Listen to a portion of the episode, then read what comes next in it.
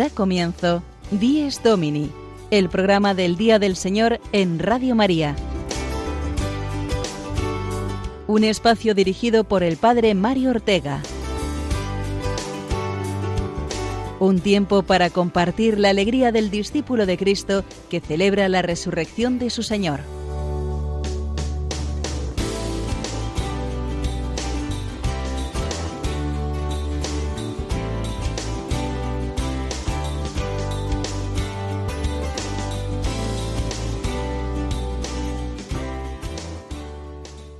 Buenos días, amigos oyentes de Radio María, que a esta hora y como cada semana os unís al programa del Día del Señor. Bienvenidos un domingo más a este espacio con el que intentamos compartir la fe en el día más importante de la semana para el cristiano. El domingo es el Día del Señor y también, como decía un autor del siglo IV, es el Señor de los días, nuestra fiesta primordial, instituida no sólo para medir la sucesión semanal del tiempo, sino para poner de relieve su sentido más profundo. ¿Cómo puede cambiar a mejor nuestra vida cristiana si vivimos auténticamente el domingo, si no queda reducido simplemente a una parte del fin de semana, como mero descanso o diversión? Necesitamos el domingo, la fiesta semanal de la resurrección de Jesucristo, centro de nuestra fe. Necesitamos el domingo, porque es el día en que damos gracias a Dios por el don de su creación. Necesitamos el domingo porque es también el día de la Iglesia, día para compartir nuestra fe, sobre todo en la asamblea eucarística, en la misa dominical. Necesitamos el domingo para dedicarlo especialmente a las obras de caridad. Y también necesitamos el domingo porque nos recuerda ese día sin fin que estamos todos llamados a vivir en la comunión eterna con Dios. Pues en este domingo, último del mes y quinto de Pascua, damos comienzo a los contenidos de nuestro programa de hoy. El Evangelio de este domingo nos presenta a Jesucristo como la vid verdadera y a nosotros como los sarmientos, que dan frutos solos y están unidos a Él. Por eso comenzaremos con un comentario del Papa emérito Benedicto XVI a este pasaje. Después conoceremos lo que el Papa Francisco nos expuso en su última audiencia general, la del pasado miércoles 25, hablando del sacramento del bautismo. Seguidamente será el turno del Padre Gonzalo Mazarrasa con su reflexión musical en la sección Quien canta ora dos veces. También toca asomarnos hoy al testimonio de los mártires, el que cada 15 días nos trae el padre Jorge López Teulón. Luego la sección Domingo y Familia con Juan Pablo Bada y Lourdes Patiño. Y para finalizar, la entrevista semanal de la sección Firmes en la Fe, que hoy nos lleva hasta Andújar, donde conoceremos mejor la advocación a la Virgen de la Cabeza y la romería que hoy tiene lugar en esta localidad jiennense.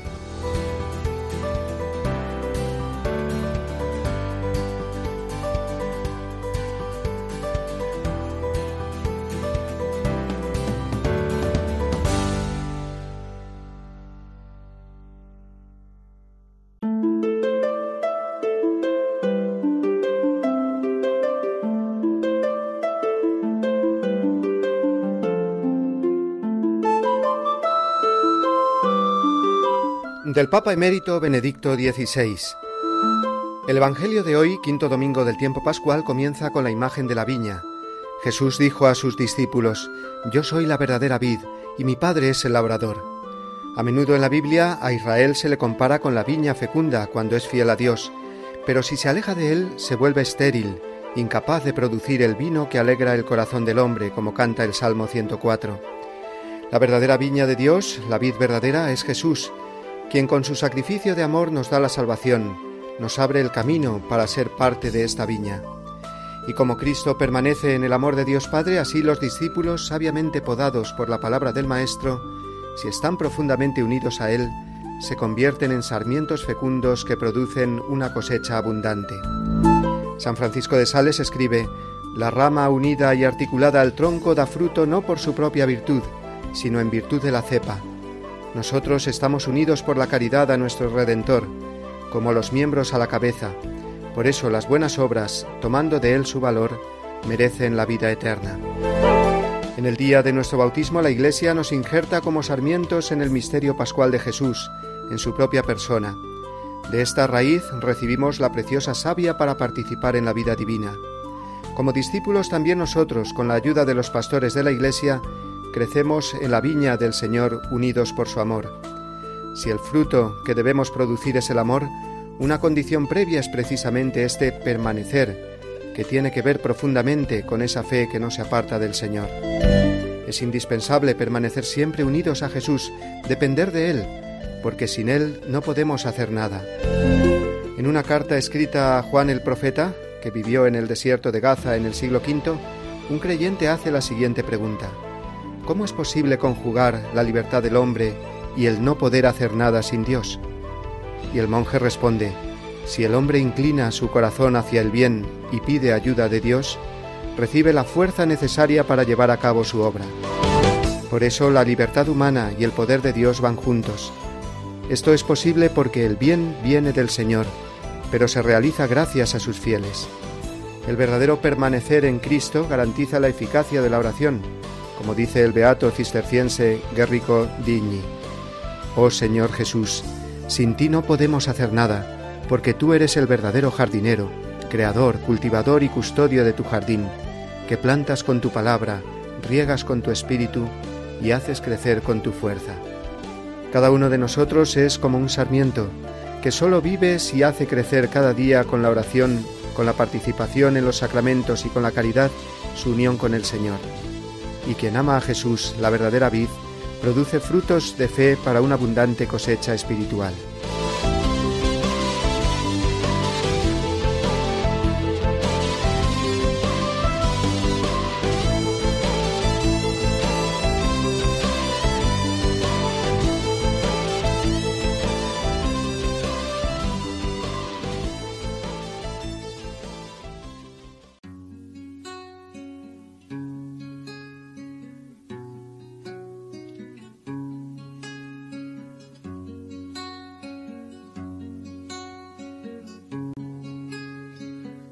Yo soy la vid verdadera y mi padre el viñador. Él corta todos los sarmientos que no dan fruto en mí y limpia los que dan fruto para que den más. Yo soy la vid, vosotros los sarmientos. El que permanece unido a mí y yo en él, da mucho fruto.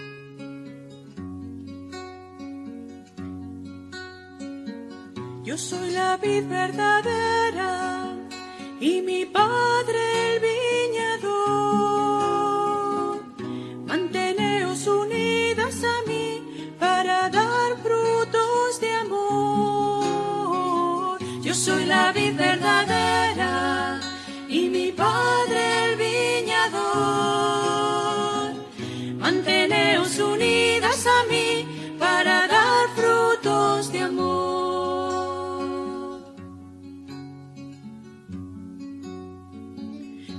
sarmiento no puede dar fruto si no está unido a la vid, así tampoco vosotras daréis si no estáis unidas a mí. Si permanecéis en mí, yo estaré en vosotras y daréis fruto abundante hasta rebosar vida y paz.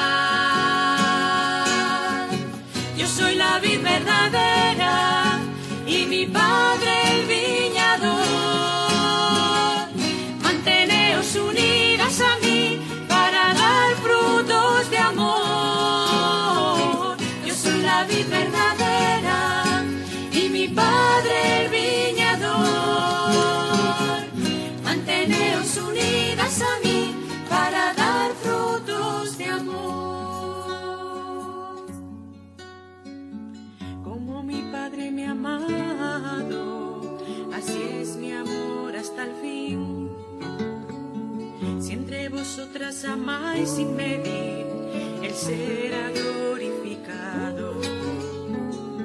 Si permanecéis en mí, yo estaré en vosotras. Os he dicho todo esto para que de alegría exultéis.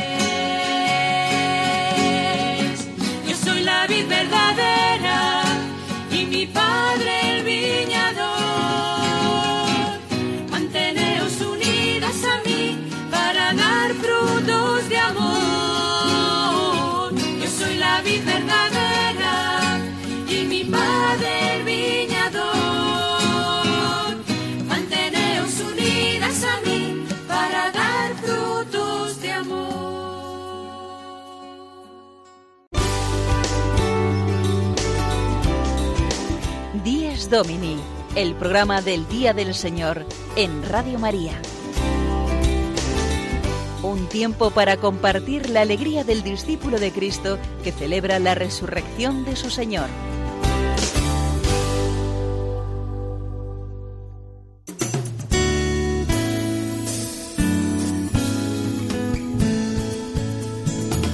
Iglesia desde Roma, la noticia semanal desde la ciudad eterna.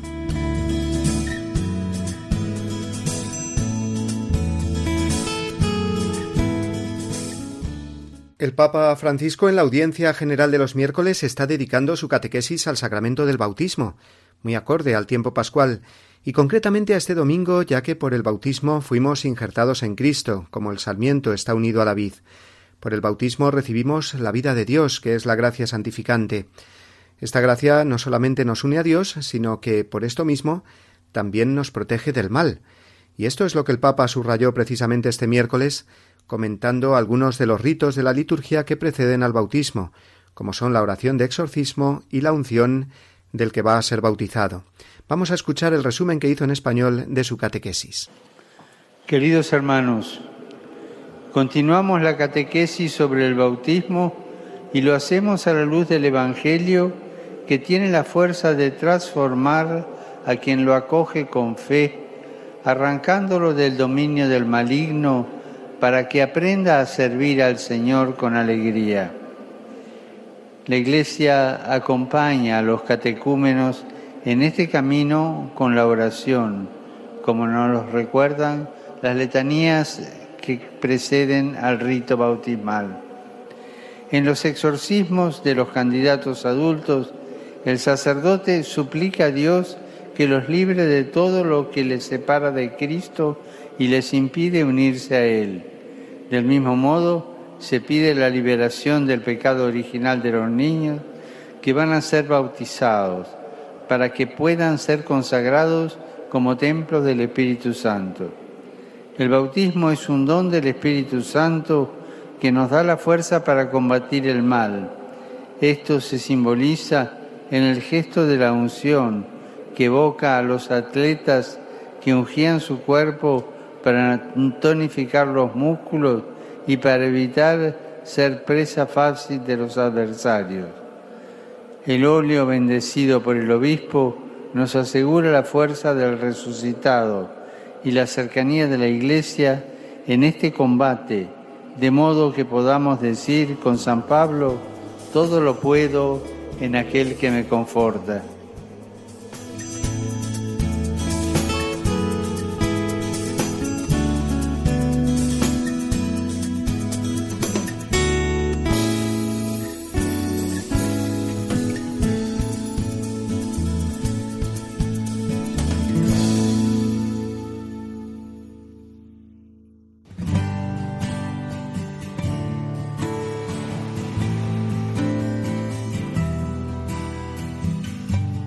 Quien canta, ora dos veces.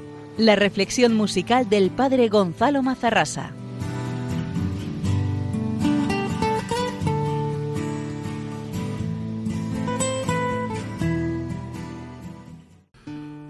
Déjame estar contigo.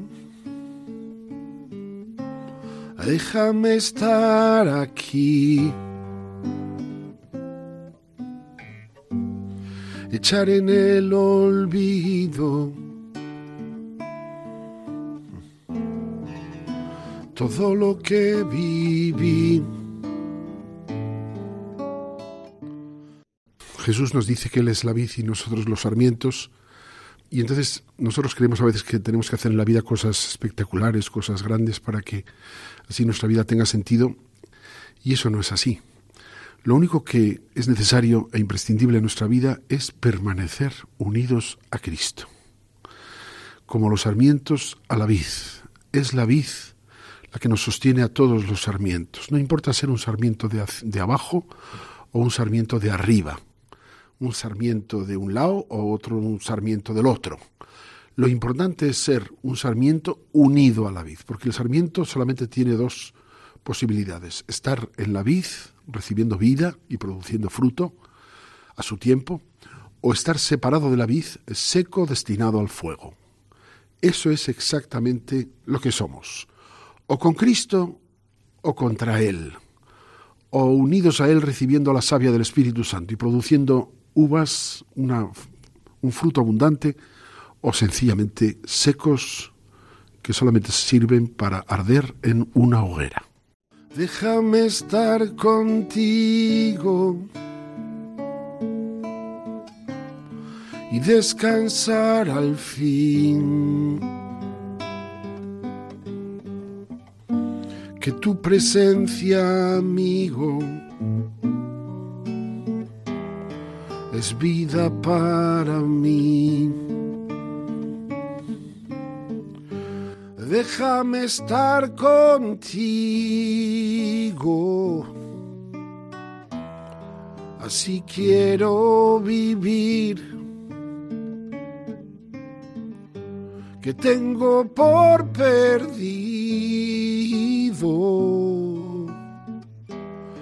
lo que pase sin ti. Déjame estar contigo para llorar y reír las piedras del camino no me podrán herir. Déjame estar contigo. Quiero quedarme así. corazón y el mío serán solo un latir. Déjame estar contigo, así quiero morir, que tú eres mi destino. Y tengo sed de ti. Déjame estar contigo, aunque haya que sufrir, que ya probé tu vino de tu pan comí. Déjame estar contigo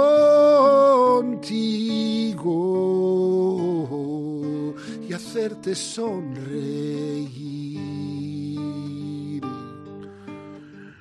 Que es tarde y hace frío.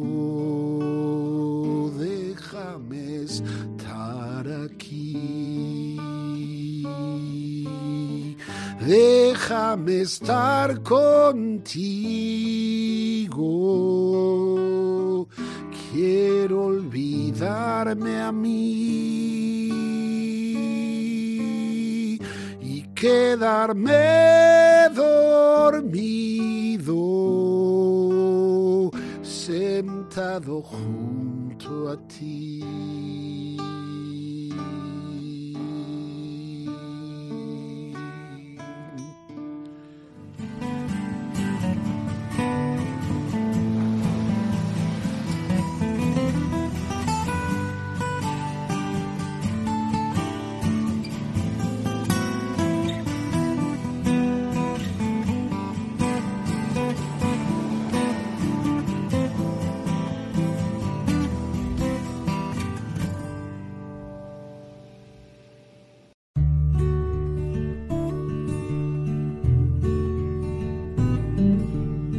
La Eucaristía del domingo fundamenta y confirma toda la práctica cristiana. Por eso, los fieles están obligados a participar en la Eucaristía los días de precepto, a no ser que estén excusados por una razón seria, por ejemplo, enfermedad, el cuidado de niños pequeños, o dispensados por su pastor propio. Los que deliberadamente faltan a esta obligación cometen un pecado grave. Catecismo de la Iglesia Católica, número 2181.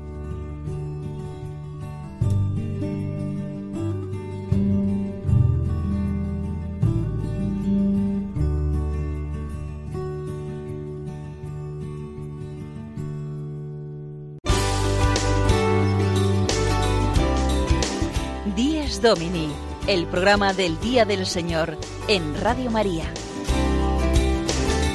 Un tiempo para compartir la alegría del discípulo de Cristo que celebra la resurrección de su Señor. El tiempo de Pascua es también un tiempo en el que se celebran en muchas diócesis las ordenaciones sacerdotales. La semana pasada, en el Día del Buen Pastor, fue el mismo Papa quien ordenó a 16 sacerdotes en la Basílica de San Pedro, y les recordó que el sacerdote tiene que buscar siempre la gloria de Jesucristo, procurando mantener siempre vivo el don de la alegría perenne y la verdadera caridad. Y ayer sábado por la tarde en la Catedral de la Almudena de Madrid, en una preciosa ceremonia, fueron ordenados también dieciséis nuevos sacerdotes, catorce del Seminario Conciliar y dos del Redentoris Mater. Un inestimable regalo de Pascua para la Iglesia entera y en concreto esta ordenación para la Archidiócesis de Madrid. Hemos podido hablar con su arzobispo, el cardenal Carlos Osoro, que ayer presidió esta importante ordenación sacerdotal y nos comentaba al respecto lo siguiente. Es el mejor regalo que podemos hacer a la humanidad, ¿no? El presentar a Jesucristo, que se presenta realmente por la ordenación sacerdotal en cada uno de los que son ordenados, ¿no? Sus gestos, los del Señor, se hacen a través de ellos. Nos regala la Eucaristía, nos regala el perdón, nos regala la cercanía de su persona y de su palabra, el aliento de su presencia. Es un don para la humanidad del ministerio sacerdotal. Yo os invito a quienes me escuchéis a que recéis por los sacerdotes y valoréis el ministerio sacerdotal siempre, pero en estos momentos de la historia que vive la humanidad se necesitan presencias reales de hombres que acerquen la misericordia de Dios. Son las palabras del cardenal Osoro, arzobispo de Madrid, ante la ordenación sacerdotal ayer de 16 nuevos sacerdotes para la archidiócesis madrileña. Vamos a continuar ahora con nuestras secciones y es el turno de recordar a los testigos más elocuentes de la fe, los mártires. Para ello contamos, como ya sabéis, con todo un experto en la materia, el padre Jorge López Teulón, que a continuación escuchamos.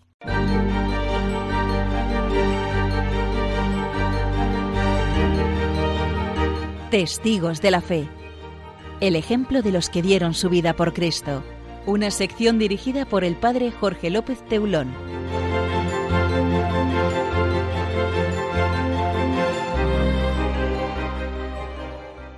Nos referimos hoy al caso del beato Juan Huguet y de Pedro Marqués, que fue su asesino. El joven sacerdote menorquín Juan Huguet tenía 23 años cuando lo mataron, el 23 de julio de 1936, en su pueblo natal de Ferreríes, donde acababa de celebrar su primera misa hacía un mes, el 21 de junio. En nefasto brigada de infantería Pedro Marqués Barber consiguió, gracias a una escaramuza y cierto apoyo irreductible, hacerse con el mando militar de la isla, que es como decir con el con el mando de Menorca, pues las fuerzas políticas durante su mandato se vieron impotentes y neutralizadas ante su poder. El asesinato que impactó a la sociedad menorquina, contraria a todo este tipo de excesos y desmanes, y que marcaría el inicio de un trágico verano, fue el del reverendo padre Juan Huguet Cardona. El 23 de julio, durante su regreso a Mahón, y al llegar al pueblo de Ferrerías, Pedro Marqués, que venía completamente ebrio de una comida, se detuvo a recoger algunos de los detenidos de esta población. Al presentarse el joven sacerdote, fue obligado a despojarse de sus hábitos, momento en que Marqués se percató que todavía llevaba un rosario y una medalla. Entonces se los arrebató y le ordenó escupiera sobre ellos, a los que Juan Huguet se negó, y posiblemente previendo lo que iba a suceder, puso los brazos en cruz y exclamó Viva Cristo Rey. Marqués le disparó dos veces, dejándolo gravemente herido, y falleciendo poco después entre su familia. Pero la noche trágica por antonomasia, por el elevado número de víctimas, fue la del lunes 3 al 4 de agosto, donde fueron asesinados un total de ochenta y seis personas. Ya destituido Pedro Marqués y sustituido por Nicanor Menéndez, se produjo la segunda gran matanza, aquella el 18 de noviembre. Tras la llegada a Menorca el 9 de febrero de 1939 de las tropas de Franco, en un proceso que apenas durará unos pocos días, se condenó a muerte a todos los asesinos. El comandante Pedro Marqués, tras la guerra, Fue detenido y condenado a muerte por los asesinatos que había cometido durante la contienda. Pero antes de ello mostró su arrepentimiento e incluso recibió los sacramentos antes de ser ajusticiado. Tras recibir la Eucaristía, Marqués se acercó al sacerdote y se despidió de este mundo con estas palabras. Abrazo a este sacerdote como un acto de reparación por el crimen que cometí matando a aquel otro sacerdote de, en Ferrerías. Así de este modo la Iglesia en España perdió a un sacerdote, pero puede contar entre sus filas a un mártir y a un converso. Son las matemáticas de los santos, que cuando suben al cielo nunca lo hacen solos. Para Huguet la conversión de Marqués fue la gracia que Dios le concedió en el último minuto. El obispo que lo había ordenado sacerdote es el siervo de Dios Manuel Irurita, obispo de Barcelona, martirizado también como él. Le había preguntado poco antes de ordenarlo si estaba dispuesto a dar su vida por Jesucristo. El ambiente estaba cargado de odio a la fe. Aquellos jóvenes aprendían en el seminario a tomar su vocación en serio y a morir perdonando, como el Señor si llegara el caso, no demasiado improbable. También es impresionante la historia de Joaquina Rey Arregui, una de las doce hijas de la caridad asesinadas en Valencia en 1936. Sor Joaquina se abalanzó sobre el asesino, tal vez para evitar la violación, y le arrebató el fusil. El beato José Ruiz, un sacerdote que las acompañaba también mártir, le dijo Hermana, que tenemos la corona muy cerca. Entonces ella dejó el arma, se arrodilló pidió perdón y fue asesinada al instante. Quiero recordar también la historia del jesuita Isidro Giful, que publicará un libro en el año 1956 que se titula A los veinte años de aquello. Allí también recoge un suceso extraordinario. El protagonista, el doctor Juan Lladó Oyer, que era canónigo magistral de la Catedral de Vic. Los hechos comienzan al detenerle en su casa el 6 de agosto de 1936 y encerrarle en la cárcel de Vic hasta la madrugada del 20 de agosto en la que se vio ante las armas, en el escenario ya conocido junto a la iglesia de San Martín de Ruy de Pérez. Son cuatro los milicianos que van a cometer el asesinato. Están a doce metros de distancia, junto a un pinar. La escena viene determinada por su sonrisa. Le preguntan al doctor Juan Lladó. La muerte. ¿No te da miedo? preguntan los matones. Pide unos minutos, si quieren ellos, para explicárselo. Con acento de gran convicción, les cuenta que durante su vida había pedido a Dios tres gracias principales. Su salvación, su salvación, dar su vida por Jesucristo y salvar siquiera fuese un alma. Añade que a la vista estaba la concesión de las dos primeras, pero en cuanto a la tercera, comenta con profunda sinceridad. Es tan grande salvar un alma que por eso lo dejé todo. Me hice sacerdote y confesaba, enseñaba el catecismo, visitaba enfermos, me sacrificaba. Yo no sé si con todos mis esfuerzos he logrado salvar un alma que en vez de caer en el infierno pueda subir al cielo conmigo. Si lo supiera, moriría más tranquilo. Si pudiera salvar a uno de vosotros. De repente uno de los milicianos salió de la fila, tiró el arma y a los pies del sacerdote besó su mano, muy emocionado. Padre, usted me salva a mí. Es mi alma la que usted ha pedido a Dios. ¿Qué te pasa? grita el jefe. Apartadle de ahí. ¿No veis que esto es grande? replica el converso. ¿Hemos de matar a un hombre así? Después de todo, también nosotros somos cristianos. Déjate de tonterías y apártate, replica aquel. Si no, te matamos también a ti. El miliciano de nuevo se dirigió al sacerdote. Padre, deme la absolución, porque prefiero morir con usted que seguir con ellos. La orden de disparo no se hizo esperar. Canónigo y miliciano cayeron juntos, con el beneficiado de la catedral Ramón Clara Canals. El padre Isidro Griful asegura haber oído esta anécdota a unos milicianos de Vic. Dice que la volvió a oír en Perpiñán, esta vez de boca de uno de los tres asesinos del doctor Yadó, muy impresionado y arrepentido. Y también se recoge el testimonio de la gente que oyó los disparos y vio unas horas después retirar el cuerpo del compañero. Hoy nos encomendamos una vez más a estos mártires.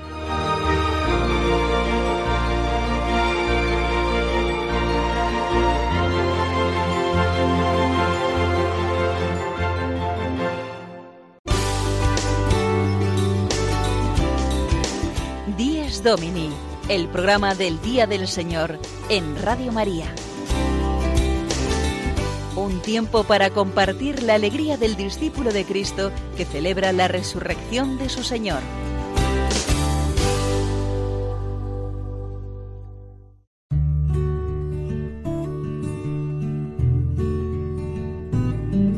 La participación en la celebración común de la Eucaristía Dominical es un testimonio de pertenencia y fidelidad a Cristo y a su Iglesia. Los fieles proclaman así su comunión en la fe y la caridad. Testimonian a la vez la santidad de Dios y su esperanza de la salvación. Se reconfortan mutuamente guiados por el Espíritu Santo. Catecismo de la Iglesia Católica, número 2182.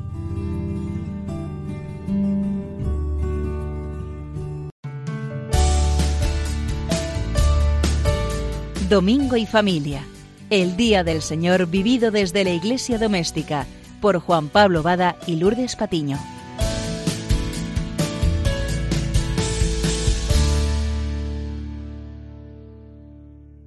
Muy buenos días a todos, oyentes de Radio María.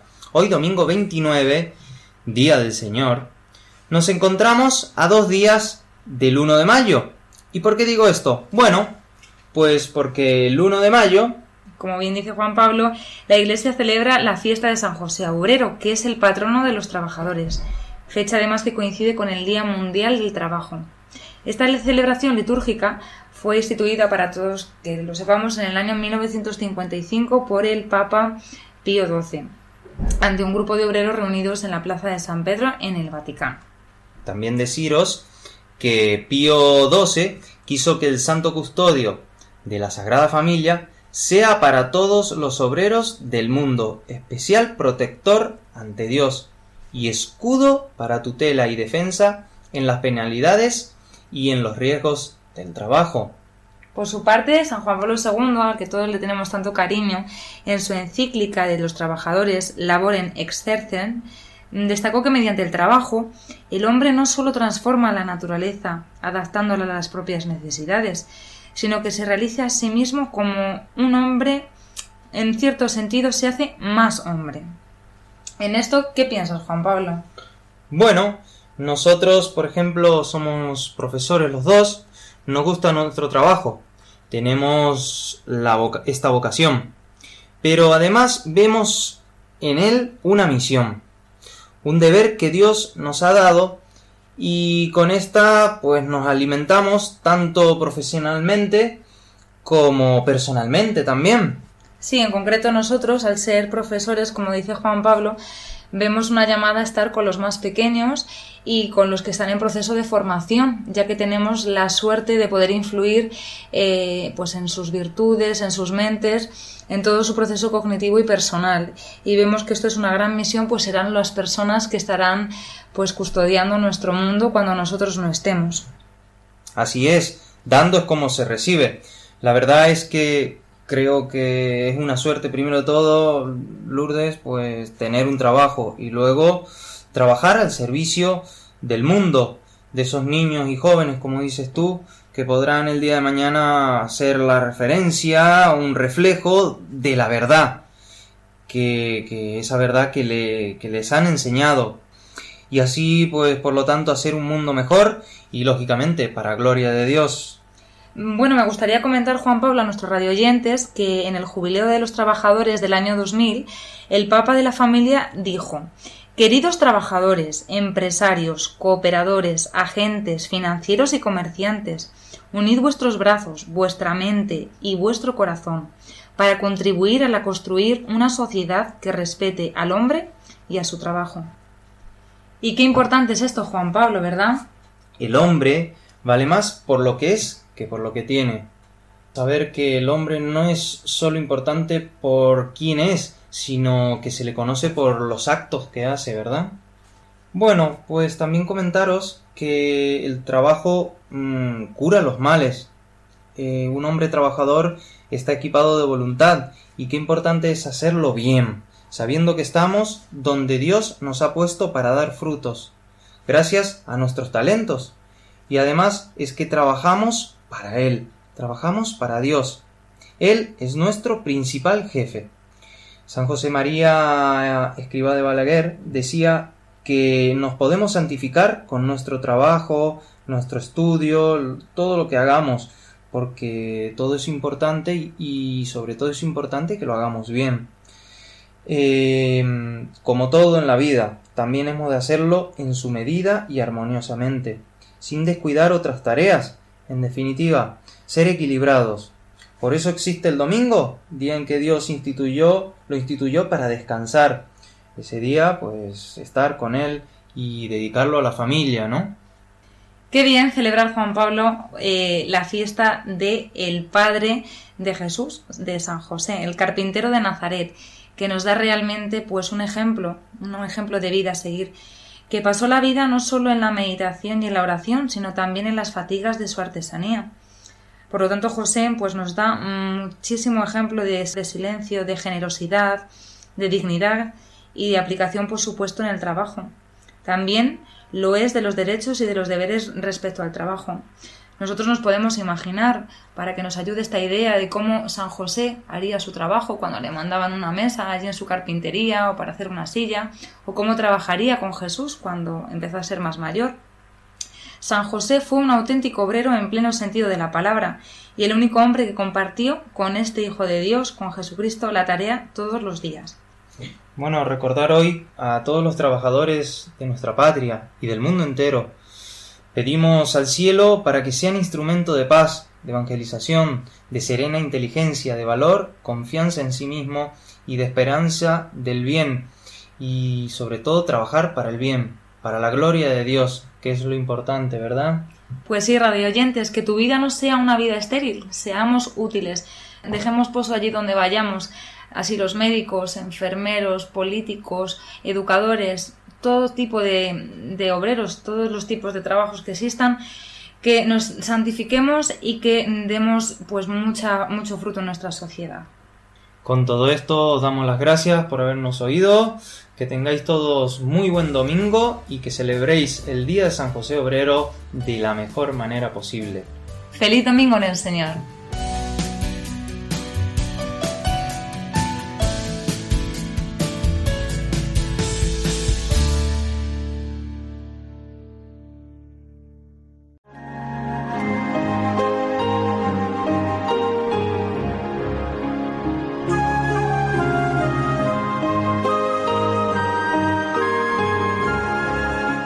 Cristo, alegría del mundo, resplandor de la gloria del Padre. Bendita la mañana que anuncia tu esplendor al universo. En el día primero tu resurrección alegraba el corazón del Padre. En el día primero vio que todas las cosas eran buenas porque participaban de tu gloria. La mañana celebra tu resurrección y se alegra con claridad de Pascua. Se levanta la tierra como un joven discípulo en tu busca, sabiendo que el sepulcro está vacío. En la clara mañana tu sagrada luz se difunde como una gracia nueva. Que nosotros vivamos como hijos de luz y no pequemos contra la claridad de tu presencia.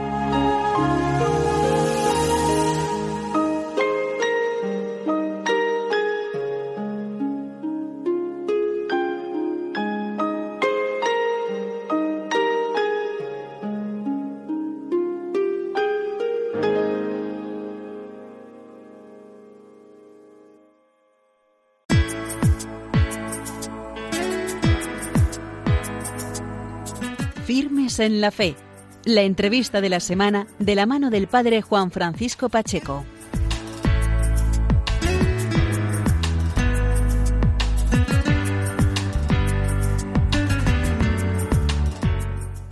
Buenos días amigos de Radio María, bienvenidos un domingo más a esta sección de Dies Domini, a la entrevista de la semana. En esta mañana de 29 de abril nos queremos trasladar hasta la localidad de Andújar, en la provincia de Jaén. Allí se encuentra el santuario mariano de Nuestra Señora de la Cabeza. Y queremos hablar de esta romería, de la romería de la Virgen de la Cabeza, que es tan singular en Andalucía y prácticamente también en toda España. Es un botón de muestra de la devoción mariana del pueblo hacia una de las advocaciones quizá una de las advocaciones más antiguas de la geografía española. Está con nosotros al otro lado del teléfono Araceli Roncero. Ella forma parte del Consejo de Pastoral Parroquial de la, del Santuario de Nuestra Señora de la Cabeza de Andújar. Araceli, buenos días. Hola, buenos días. Gracias por acompañarnos y sobre todo feliz día de la Virgen de la Cabeza y feliz día del Señor. muchísimas, muchísimas gracias, igualmente. Araceli, eh, uno de tus cometidos, junto con el de tu esposo, Juan Alonso Montoro, eh, es eh, colaborar en el santuario como miembros del Consejo de Pastoral y concretamente sois ministros extraordinarios de la Eucaristía en las celebraciones que tienen lugar en el santuario. Pero el motivo de esta mañana es para que los oyentes de Radio María y los oyentes del programa Diez Domini conozcan esta devoción a la Virgen de la Cabeza. ¿Cómo puedes resumir la historia de la Virgen de la Cabeza? Bueno, voy a intentar resumirlo al máximo. Ya se sabe que, como ya he comentado, una de las más antiguas de España, la devoción. Y ya desde el siglo XIII, en el que se construye la ermita, pues se empieza pues, como a desarrollar la romería. después de distintos, distintas etapas, pues ya llegamos, bueno, pues a la situación que al día de hoy. La romería verdaderamente pues ha tomado un auge impresionante porque son muchas las cofradías, alrededor de 70, las cofradías eh, repartidas por toda España. Y, realmente la, romería pues comienza en el santuario, aparte de los preparativos de anteriores, el sábado con la presentación de las distintas cofradías que todas van por orden de antigüedad ante la Virgen. Una vez que ya han hecho esa presentación, pues bueno, ya todas se bajan a sus casas para en convivencia, por el, en fin, toda una convivencia, ¿no? De, armonía y de ir siempre mirando al, santuario. Y luego, mm, ya a partir de las 12 de la noche, pues una cosa también muy característica es que el, trono donde la Virgen procesiona, eh, desde muy temprana, pues vamos, momento, mm, está totalmente rodeado por los anderos que luego van a llevar, lo van a portar, van a llevar el trono. Claro, casi todos son personas que lo hacen por promesa. Entonces, bueno, pues por distintas promesas. Bien. Hay otras personas, sí, sí. Sí, no, iba a decir Araceli, eh, mm, eh, que lo estás explicando perfectamente, además muy, muy gráficamente lo que lo que allí se vive, lo que donde estás se está viviendo. Pero esta mañana concretamente, Araceli, en esta mañana de domingo de Pascua, en este último domingo de abril, ¿cómo se desarrollan los actos en el santuario de la Virgen de la Cabeza? Pues bueno, desde muy temprano ya las cofradías van accediendo para colocarse, cada una tiene su, una ubicación determinada, para a las 10 de la mañana se desarrolla el pontifical, se desarrolla la misa principal. Está presidida por el señor obispo y bueno, pues celebrada pues, por el vicario general y por todos los sacerdotes de la diócesis, de, la, de los sacerdotes trinitarios y todos los sacerdotes que, puedan asistir. En esa misa, como ya he comentado, es la, el acto principal, ¿no? Para nosotros, digo para todos los católicos, el, el acto principal del día. Anterior a la mm, celebración de la Eucaristía, pues se procede al traslado de la imagen desde el camarín a la anda, porque la, imagen preside la celebración eucarística.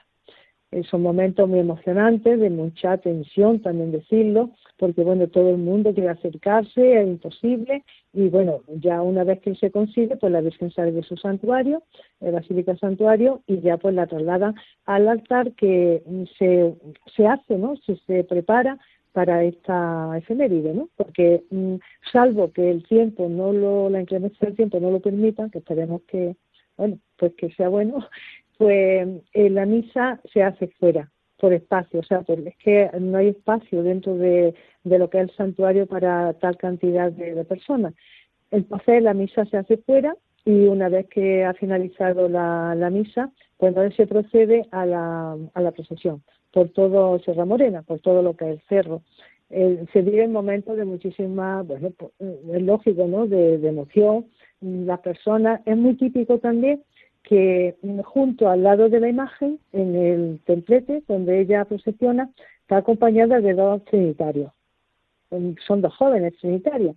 Entonces aquí es muy, vamos, una cosa muy característica es que las personas, digo, le, pasamos, bueno, le echamos, porque yo también lo he hecho en su momento, cualquier prenda. Los padres, a los niños, bueno, los niños pequeñitos, en fin, cualquier algo que te acerca a la Virgen. Y ya, bueno, eso verdaderamente es para verlo, por mucho que yo intente explicarlo, yo de verdad es que creo que eso lo tienen que ver todos los oyentes. O sea, todos los que están oyendo este programa tienen que venir a la romería. Y bueno, así van discurriendo el día. Eh, bueno, la mañana, la procesión normalmente dura hasta las 3, las 4 de la tarde, depende un poco también de, ya digo, del tiempo.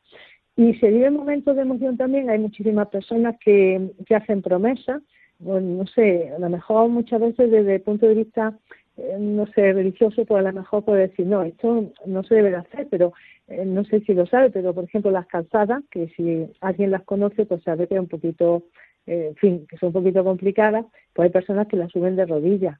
Qué curioso, qué curioso. Sí, conozco, conozco el...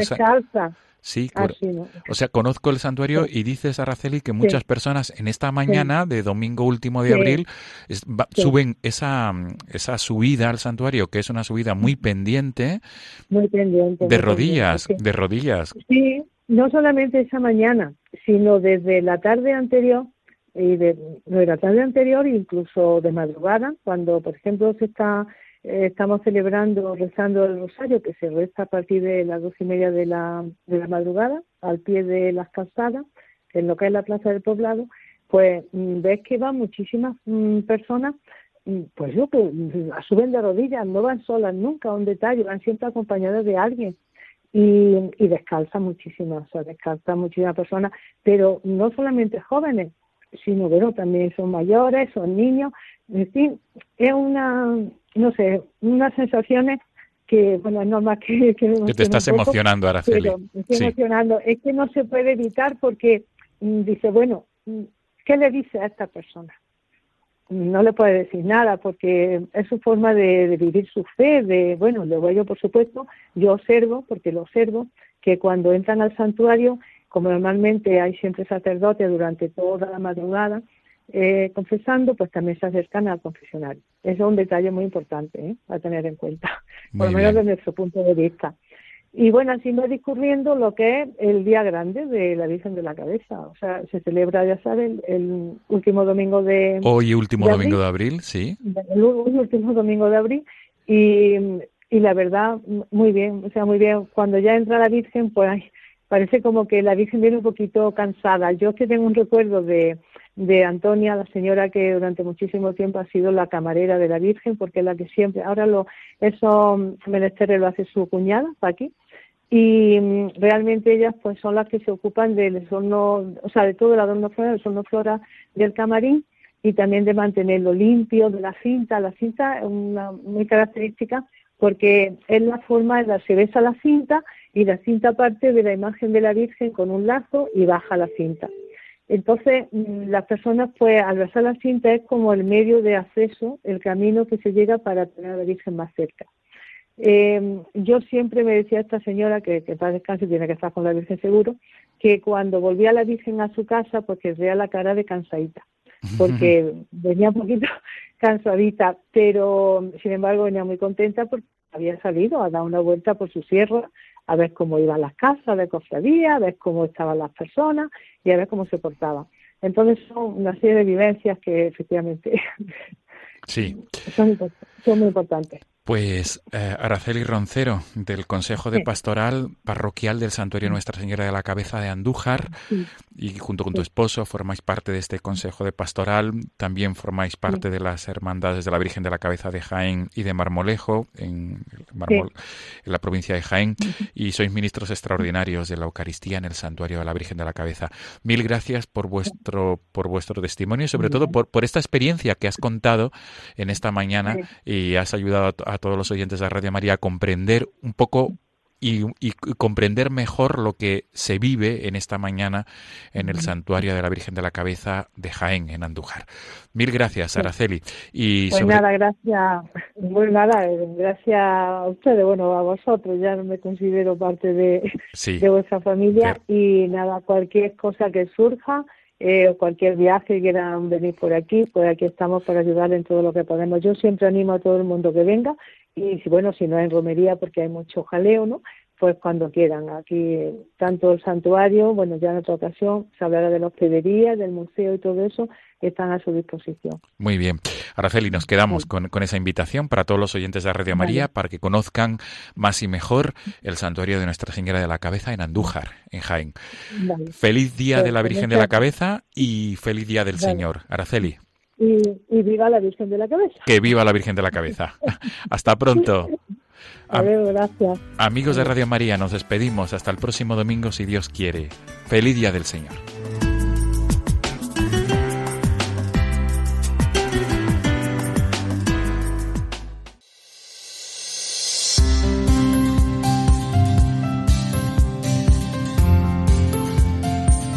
Nos acercamos ya amigos a las 9 de la mañana. Tenemos que dejar paso al espacio Palabra y Vida en el que cada semana el Padre Manuel Horta nos comenta las lecturas de la liturgia del domingo y nos prepara de este modo a vivir mejor la misa, a hacer de la palabra de Dios ese alimento eficaz que nos haga crecer en la comunión con Él y con los hermanos.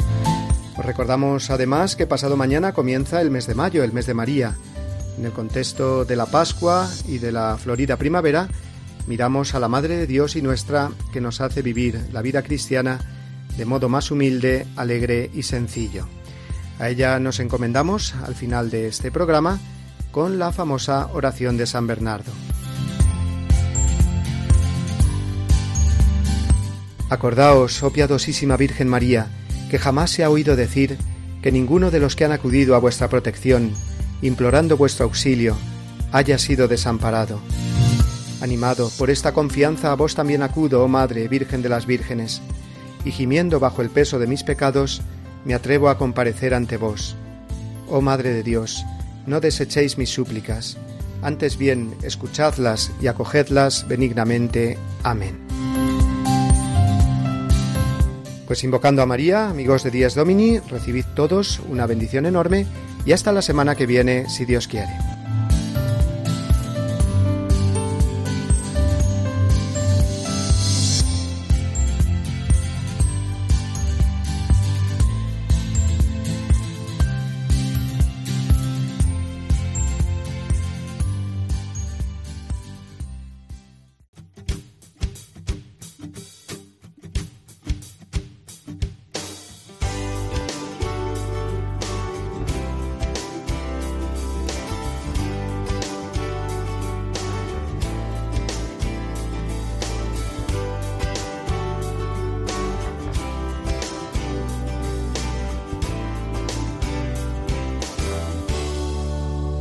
Así termina Dies Domini, el programa del Día del Señor en Radio María.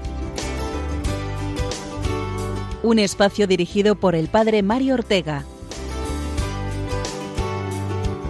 Un tiempo para compartir la alegría del discípulo de Cristo que celebra la resurrección de su Señor.